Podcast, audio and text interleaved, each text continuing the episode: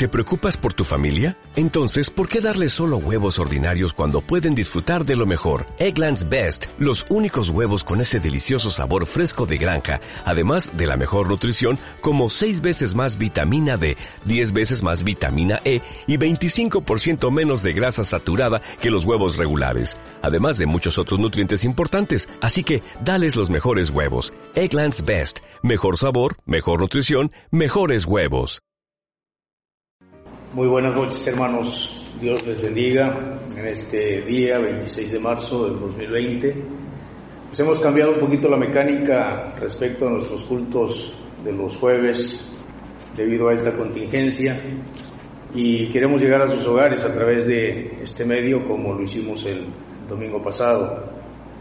Creo que es una bendición poder interactuar a través de esta plataforma y sobre todo poder estar en contacto y tener un motivo para orar en esta noche como familias.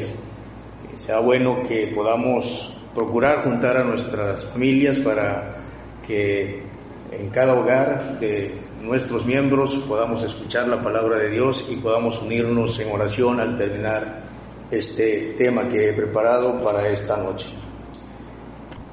Vamos a inclinar nuestros rostros, vamos a pedirle al Señor que nos ayude. Dios eterno, te damos muchísimas gracias en esta hora de la noche por lo bueno que eres. Queremos suplicarte, Señor, que tú hables a nuestras vidas y que podamos reflexionar en lo que tu palabra nos enseña y podamos tener un motivo para orar a ti en esta noche. Gracias por mis hermanos que seguramente están reunidos en sus hogares para escuchar este mensaje y sobre todo para aquellos que nos siguen también, que puedan ser bendecidos, oh Dios, donde quiera que estén nuestros hermanos en Cristo. Te suplico bendiciones para ellos. En el nombre de Cristo te lo ruego. Amén. Les voy a pedir que abran sus Biblias en Juan capítulo 15, el Evangelio de San Juan en el capítulo 15. Ahí vamos a tener la el mensaje de esta noche para meditar y procurar aprender de la palabra de Dios. Le he titulado a este breve mensaje La vida que glorifica al Padre, tomado obviamente de un pasaje de este texto que iremos desarrollando paso a paso, iremos procurando aprender de él propiamente. Creo que todos los creyentes todos, tanto usted como yo, todos los que hemos creído en Cristo, deseamos darle gloria a Dios y procuramos todos los días de muchas formas a hablar con Él y eh, hacer lo que Él nos pide definitivamente y principalmente cuando hacemos cosas, cuando decimos cosas, cuando pensamos cosas, pues procuramos pensar de alguna manera que el, el Padre sea glorificado. Pero en esta noche tomo el capítulo 15 del Evangelio de San Juan y quiero que sigan con su mirada ahí donde están en sus hogares. Voy a darle lectura los versículos 1 al 17 de una manera pausada para que usted me pueda seguir. Dice la palabra del Señor. Yo soy la vid verdadera y mi Padre es el labrador. Todo pámpano que en mí no lleva fruto lo quitará y todo aquel que lleva fruto lo limpiará para que lleve más fruto. Ya vosotros estáis limpios por la palabra que os he hablado. Permaneced en mí y yo en vosotros. Como el pámpano no puede llevar fruto por sí mismo si no permanece en la vid, así tampoco vosotros si no permanecéis en mí. Yo soy la vid, vosotros los pámpanos. El que permanece en mí y yo en él, éste lleva mucho fruto, porque separados de mí nada podéis hacer. El que en mí no permanece será echado fuera como pámpano y se secará y lo recogen y los echan en el fuego y arde. Si permanecéis en mí y mis palabras permanecen en vosotros, pedid todo lo que queréis y os será hecho. En esto es glorificado mi Padre, en que llevéis mucho fruto y seáis así mis discípulos. Como el Padre me ha amado, así también yo os he amado, permaneced en mi amor. Si guardareis mis mandamientos, permaneciereis en mi amor, así como yo he guardado los mandamientos de mi Padre y permanezco en su amor. Estas cosas os he hablado para que mi gozo esté en vosotros y vuestro gozo sea cumplido. Este es mi mandamiento, que os améis unos a otros como yo os he amado. Nadie tiene mayor amor que este, que uno ponga su vida por sus amigos. Vosotros sois mis amigos si hacéis lo que yo os mando. Ya no os llamaré siervos porque el siervo no sabe lo que hace su Señor, pero os he llamado amigos porque todas las cosas que oí de mi Padre os las he dado a conocer.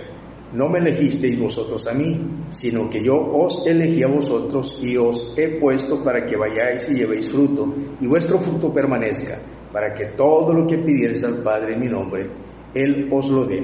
Esto os mando, que os améis unos a otros. Al leer esta porción de la palabra de Dios, uno puede casi inmediatamente ah, darse cuenta de algunos términos, de algunas frases que son repetidas en varias ocasiones en este, en este pasaje. Por ejemplo, la palabra fruto. La palabra fruto aparece ocho veces durante este texto. Solo en este pasaje aparece ocho veces en los versículos 2, 4, 5, 8 y 16. Y desde luego, esta palabra tiene que ver con las obras o los actos o invisibles o los actos visibles o tangibles del poder que obra internamente en la vida del creyente, es decir, de aquellas cosas que hacemos dirigidos por el Espíritu Santo. Desde luego atiende a esa connotación esta palabra. Recordemos que el Señor está usando una alegoría ah, para hablarle a sus discípulos y darnos una enseñanza a nosotros particularmente. Luego aparece la palabra permanecer. Esta palabra se repite once veces en este pasaje, en los versículos 4, 5, 6, 7, 9, 10 y 16. Y esta palabra tiene un significado pues muy particular. Es esperar o mantenerse en un lugar o la posición aguardando algo que va a ocurrir en un futuro tal vez cercano o lejano. Dentro de estas palabras también encontramos la palabra amor y la palabra amor se repite nueve veces en estos 17 versículos, en los versículos 9, 10, 12, 13 y 17.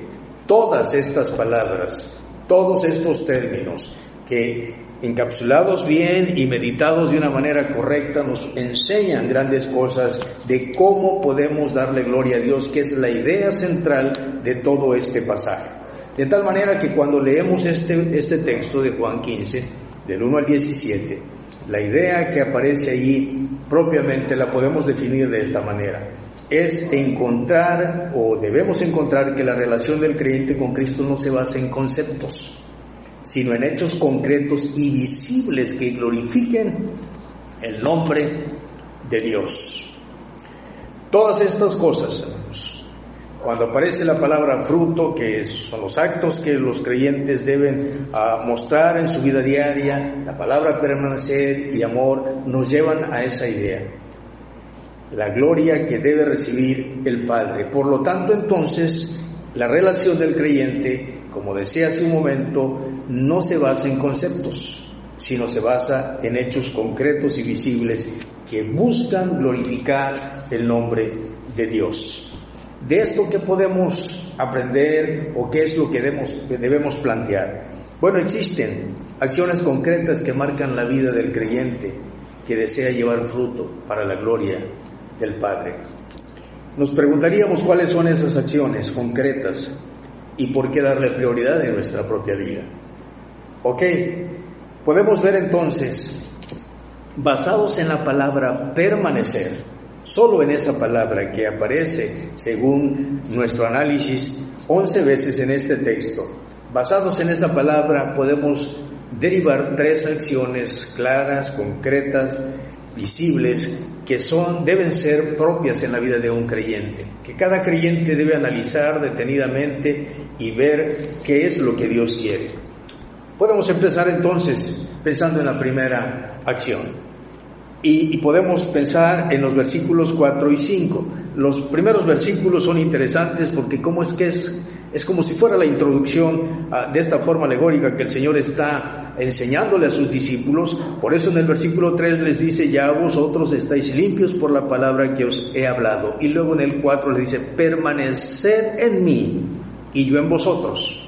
Como el pámpano no puede llevar fruto por sí mismo si no permanece en la vid, así tampoco vosotros si no permanecéis en mí. Y luego el versículo 5 apunta, yo soy la vid, vosotros los pámpanos, el que permanece en mí y yo en él, este lleva mucho fruto. Y concluye este versículo con aquella famosa frase que es muy ah, ah, mencionada por los creyentes, porque separados de mí, nada podéis hacer.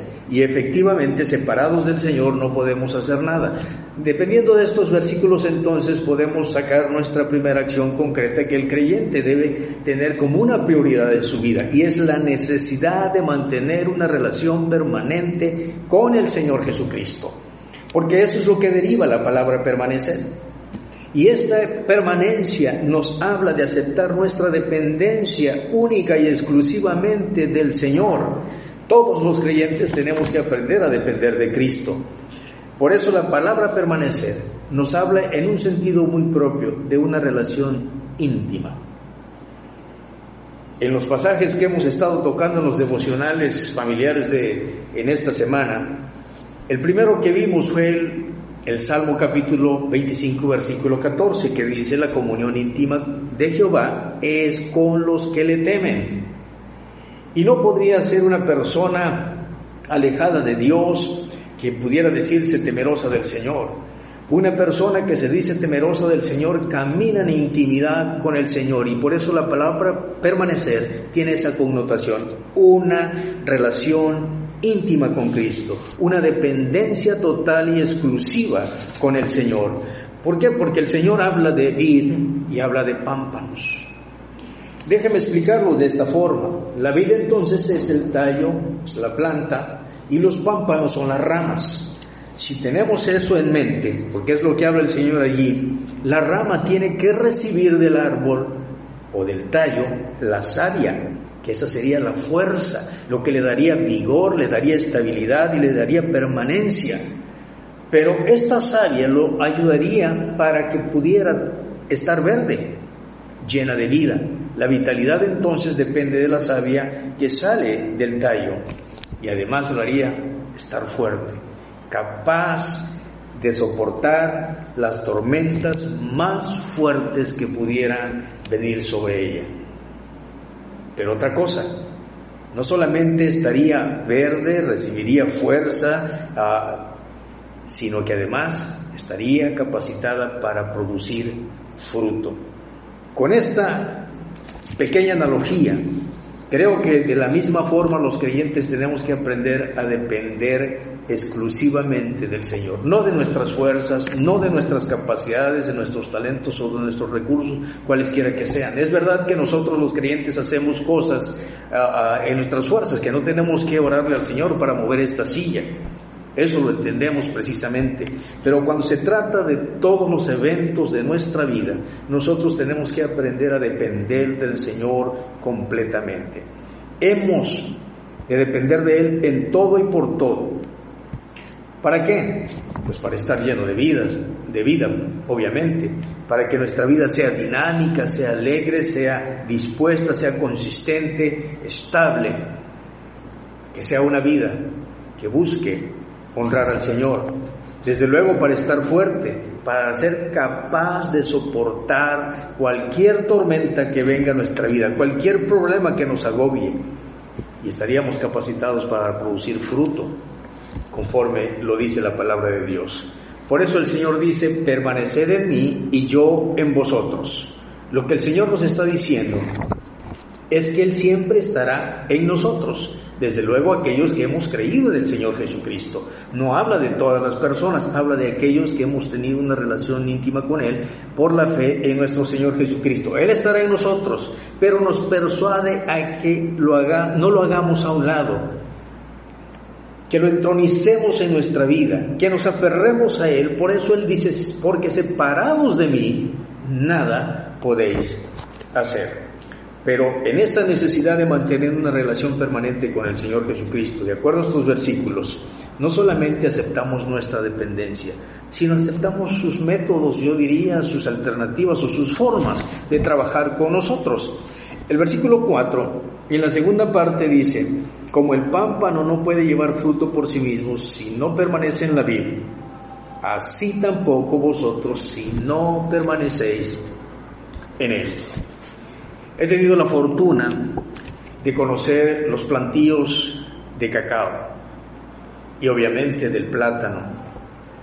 Y los agricultores que en ocasiones con los que interactuaba eran hermanos en Cristo, me explicaban el procedimiento de cómo podían ellos tener o cómo deberían tener ellos sus plantas en óptimas condiciones para que pudieran producir la mayor cantidad de fruto. Por ejemplo, en el cacao, cada ramita nueva, eh, que en términos ah, locales les llaman coollo, cada ramita nueva se la debían quitar cuando el árbol estaba produciendo fruto para evitar que esas ramitas le robaran la savia y el fruto no pudiera desarrollarse como debería. Había que quitarla. Imagínese usted el agricultor cada vez que iba a su plantío, árbol por árbol, quitándole ramita, una poda para poder ayudar a la planta. Lo mismo se hace con el plátano. El plátano tiene una característica que cuando es sembrado y comienza a crecer la planta, inmediatamente vienen otras plantitas al lado de ella.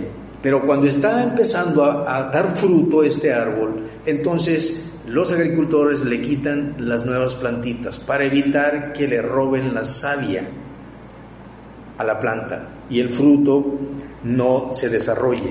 De esa forma, Dios permite que las pruebas vengan a nuestra vida para moldear nuestro carácter. ¿Quién no cae arrodillado o humillado delante de Dios cuando está en problemas?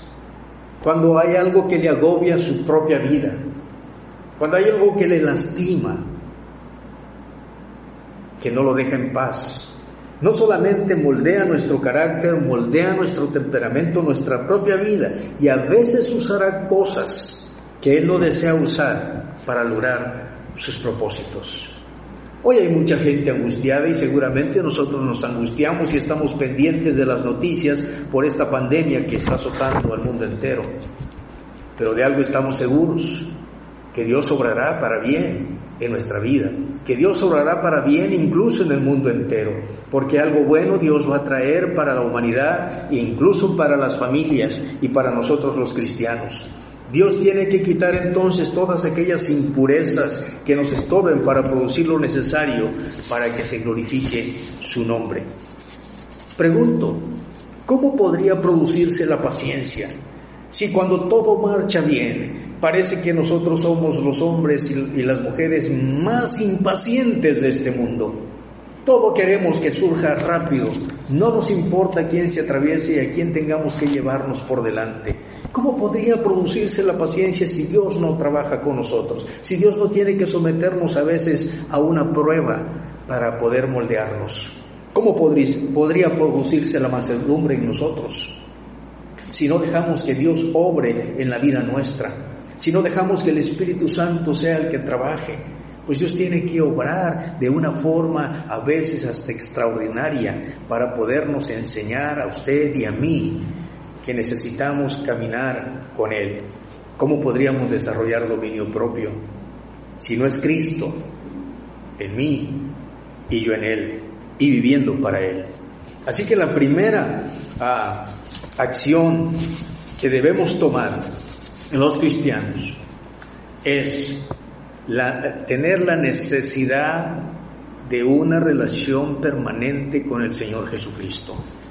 Pero hay una segunda acción que necesitamos considerar a través de este pasaje.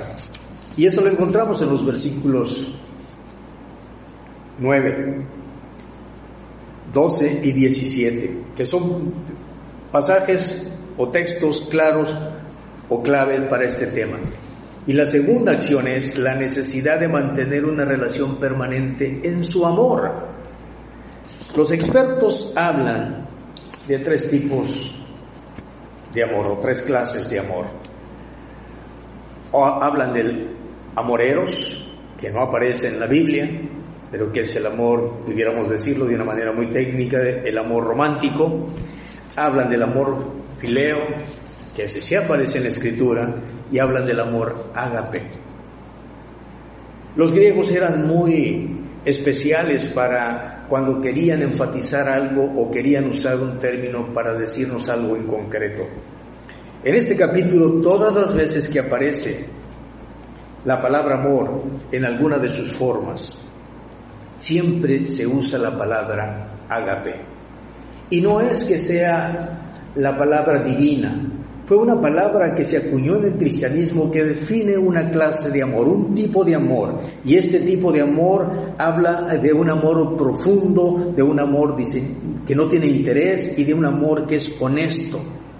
Desde luego ese es el tipo de amor que Dios nos mostró, que el Padre nos mostró, que Cristo nos mostró. Es un amor que no espera nada a cambio, todos los creyentes deberíamos sentir como Cristo siente, como dice la palabra de Dios. Deberíamos actuar como Cristo actúa, pero también deberíamos expresar el amor como Él nos los pide. No puede ser de otra manera. Por lo tanto, una relación permanente en el amor del Señor debe llevarnos a mantener este tipo de amor en primera instancia hacia Jesucristo. Dice el versículo 9, como el Padre me ha amado, así también yo os he amado. Permaneced en mi amor. No podemos quitar la mirada de este verbo, permaneced en mi amor. Lo que Cristo nos está diciendo es que ese amor no debe ser olvidado ni obviado por nosotros, sino debe ser practicado por nosotros. El amor que Cristo nos tuvo no miró nuestra condición, no miró si éramos pobres, si éramos ricos, si éramos blancos, si éramos negros, con más pecados o menos pecados. Él no miró eso, solamente vio que necesitábamos su ayuda porque somos pecadores. El amor que Cristo nos tuvo lo llevó a entregarse por nosotros. Según el versículo 13 dice, nadie tiene mayor amor que este, que uno ponga su vida por sus amigos. Él nos amó sin tomar en cuenta quién éramos. No se detuvo a pensar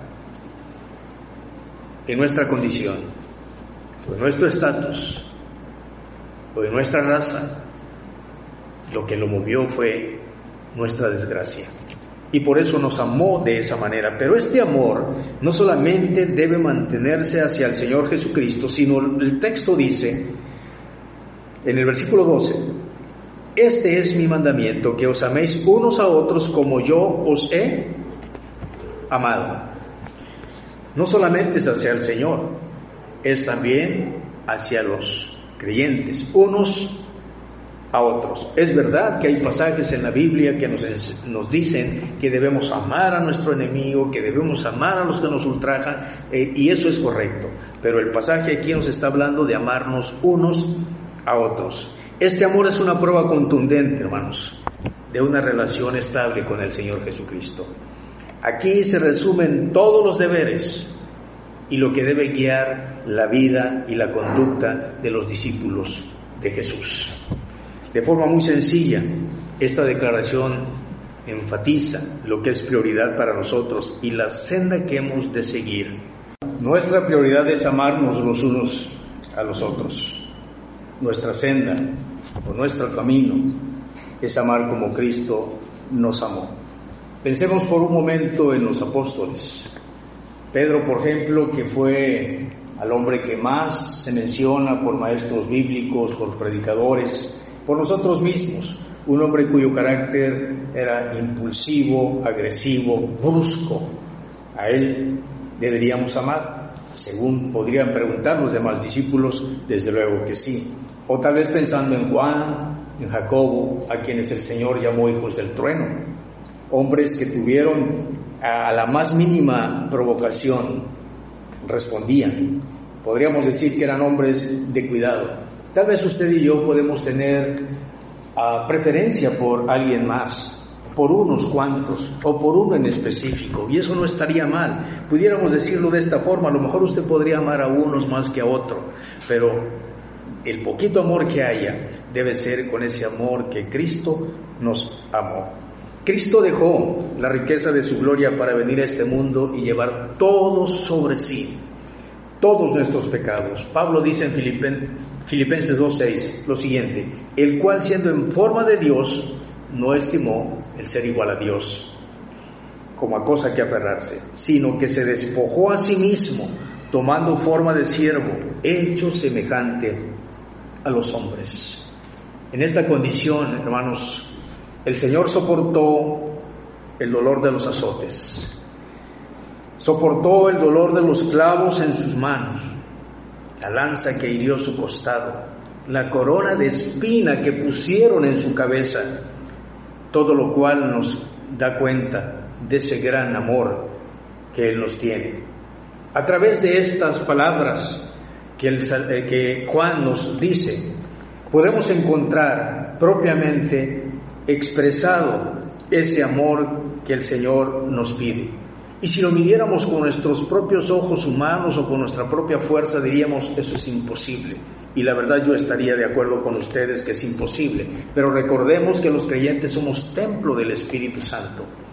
Y el Espíritu Santo entonces al obrar en nosotros puede ayudarnos para amar como Jesús nos pide.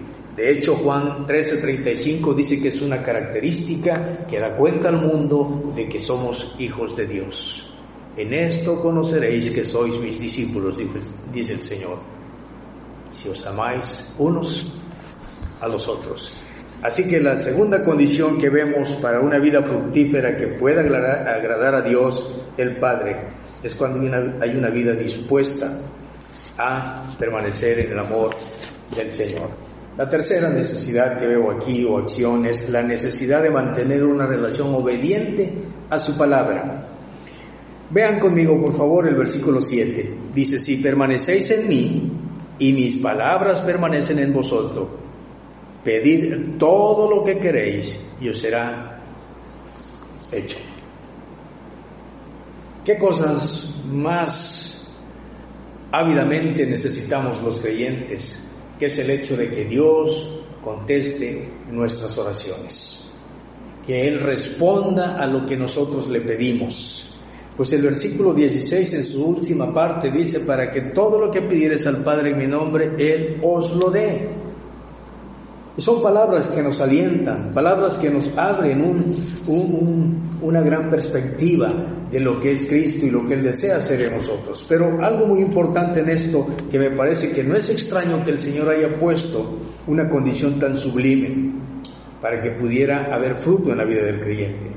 Es fácil que usted y yo creamos en Jesucristo, pero qué difícil resulta permanecer en su palabra porque según este pasaje podemos notar estas expresiones. Si permanecéis en mí y mis palabras permanecen en vosotros, pedid todo lo que queréis y os será hecho, dice el Señor. Lo que me da a entender a mí es que debe haber una obediencia a la palabra del Señor porque esta es la clave para dar fruto. Notemos las expresiones, por favor, versículo 4.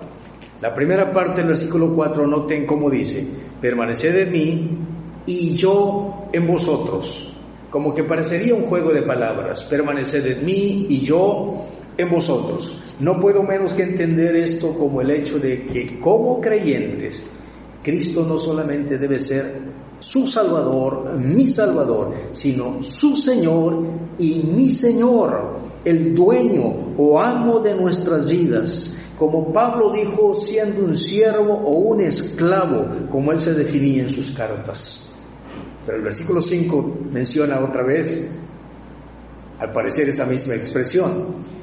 Dice, yo soy la vid, vosotros los pámpanos. El, el que permanece en mí y yo en él. En el 4 dice, permaneced en mí. Es un mandamiento. En el 5 ya es una condición. El que permanece en mí y yo en él. El señorío de Cristo en nuestra vida nos debe llevar de la mano para ser fructíferos como creyentes. Es decir, el señorío de Cristo nos capacita para el ejercicio de esas buenas obras que Él preparó de antemano para que anduviésemos en ellas. Pero en el versículo 7 también aparece casi lo mismo. Si permanecéis en mí y mis palabras permanecen en vosotros.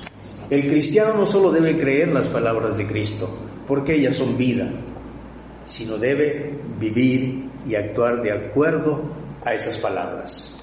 Esta era la, la oración de Pablo, o su declaración de Pablo en Gálatas capítulo 2, versículo 20, cuando dijo, con Cristo estoy juntamente crucificado, y ya no vivo yo, mas, Cristo, mas vive Cristo en mí, y lo que ahora vivo en la carne, lo vivo en la fe del Hijo de Dios, el cual me amó y se entregó a sí mismo por mí. De tal manera que cuando la Biblia dice, permaneced en mí y mis palabras en vosotros, lo que el Señor nos está diciendo es que debe haber una obediencia a la palabra de Dios porque esta es clave para que pueda haber fruto en nuestra vida. Y obviamente, hermanos, no puede referirse tal vez a otra cosa que no sea el fruto del Espíritu Santo en nuestra vida. De allí depende lo demás. Tal vez tenga que, como dicen algunos, que ver con el ganar almas, pero si el Espíritu Santo no está obrando en nosotros, pues no habría ese fruto de poder glorificar al Padre con llevar a otros a los pies de, de su Hijo.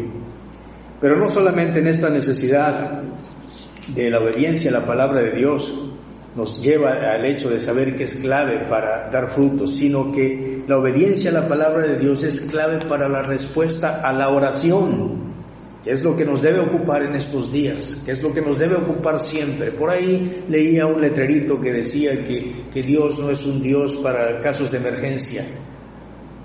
Pues sí, parecería ser cierto, pero la verdad es que Dios es un Dios para cualquier caso, incluidos los casos de emergencia.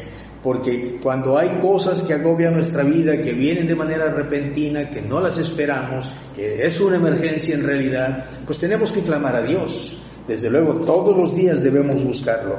Pero dice el, pasaje, el versículo 7, permaneced en mí y mis palabras permanecen en vosotros. Si permanecéis en mí mis palabras permanecen en vosotros, perdón, dice luego, pedid todo lo que queréis y os será hecho. Esta es una condición.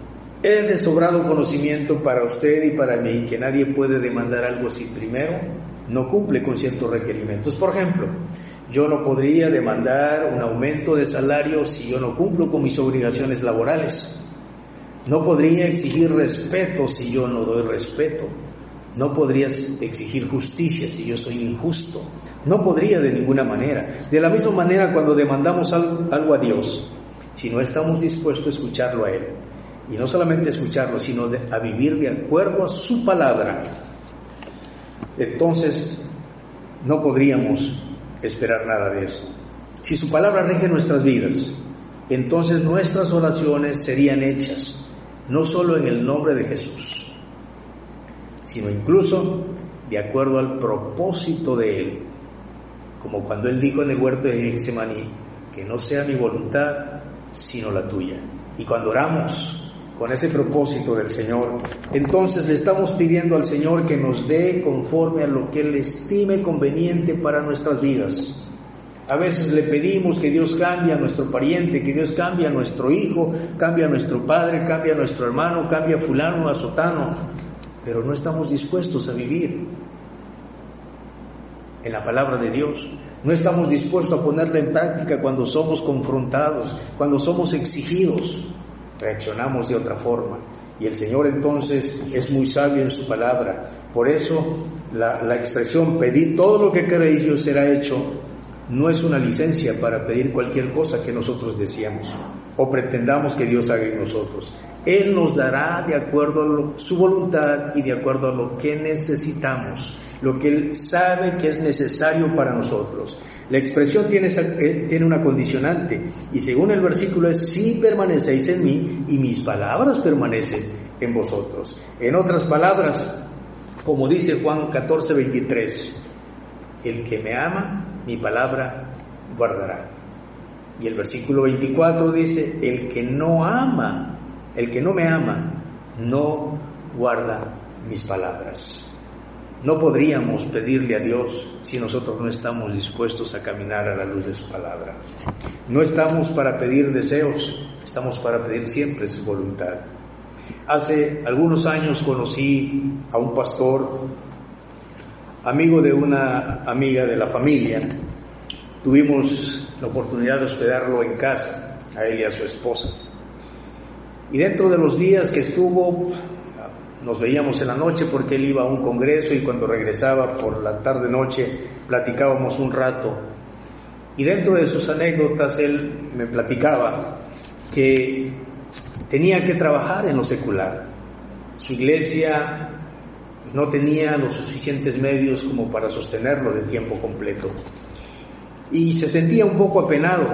Y yo le dije que no se sintiera apenado porque yo tuve que hacer lo mismo al inicio de mi ministerio que eso a veces ayudaba un poco a las iglesias a salir adelante.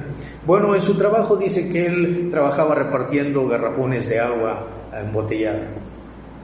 Dice, pero pues la única forma en la que hoy lo hago es a través de una carretilla de las que aquí en México se conocen como un diablito. dice, pero pues no puedo llevar más que unos seis, siete garrafones, no puedo llevar más y tengo que dar muchos viajes. Y he estado pidiendo a Dios, decía él, que me dé una bendición. Le pido a Dios que me dé una camioneta tipo lobo, amarillo, color, amarillo, color canario, así, de esos amarillos fuertes.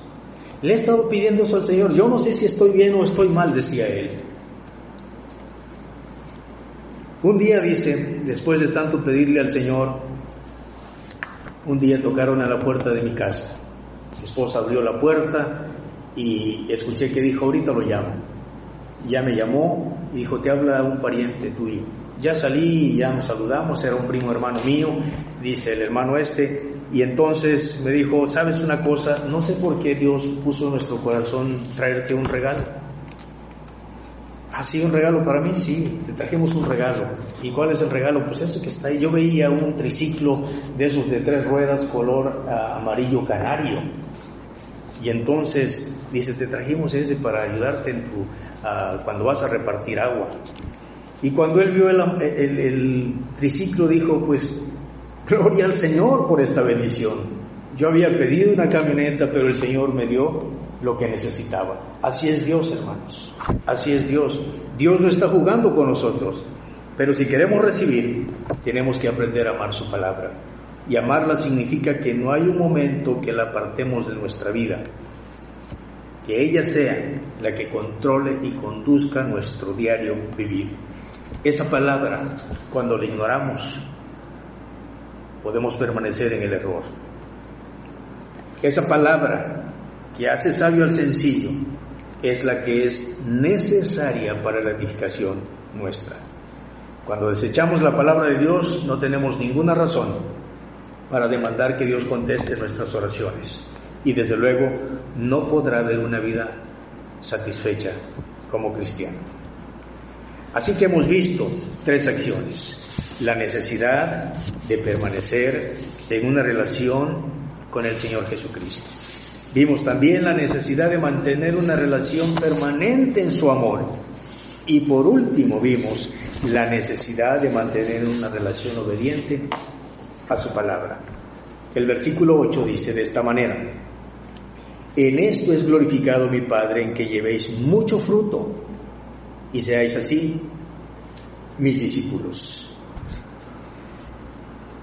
No podrá haber fruto en la vida mía en la vida tuya si no hay una buena comunión con Él. Si no amamos como Él nos pide que amemos. E incluso si su palabra no es nuestra guía en nuestra vida espiritual y en nuestra conducta moral. Yo le pregunto en este momento, ¿desea tener una vida llena de fruto que glorifique al Padre? Pues hay tres acciones que podemos tomar y aprender en esta noche para orar al Señor. Que Él nos ayude para que en realidad podamos con toda claridad pensar quién es Jesucristo para mí y cómo es mi relación personal con Él, cómo es mi comunión con Él, si verdaderamente ese amor que Él me expresó y me pide que yo dé, lo estoy dando. o si su palabra la estoy practicando. En el versículo 3 dice, ya vosotros estáis limpios por la palabra que os he hablado. La palabra griega es logos, habla de la palabra escrita, de, perdón, hablada. Pero cuando dice en el versículo 7, si permanecéis en mí mis palabras permanecen en vosotros, la palabra es distinta, la palabra griega es jerema, que habla de la palabra hablada, aquella que se ha comunicado, aquella que el Espíritu Santo nos hace recordar porque la hemos escuchado, aquella que nos ha sido enseñada. Si vivimos de acuerdo a esa palabra, entonces Dios sabrá cómo obrar en nuestras vidas. Pero por lo tanto, usted y yo tenemos un reto importante. Si queremos glorificar al Padre, tomemos estas acciones y oremos en esta noche para que el Señor nos ayude. Yo les invito entonces a inclinar sus rostros ahí en su hogar, esperando bendiciones para ustedes y para todos aquellos que escuchan este mensaje.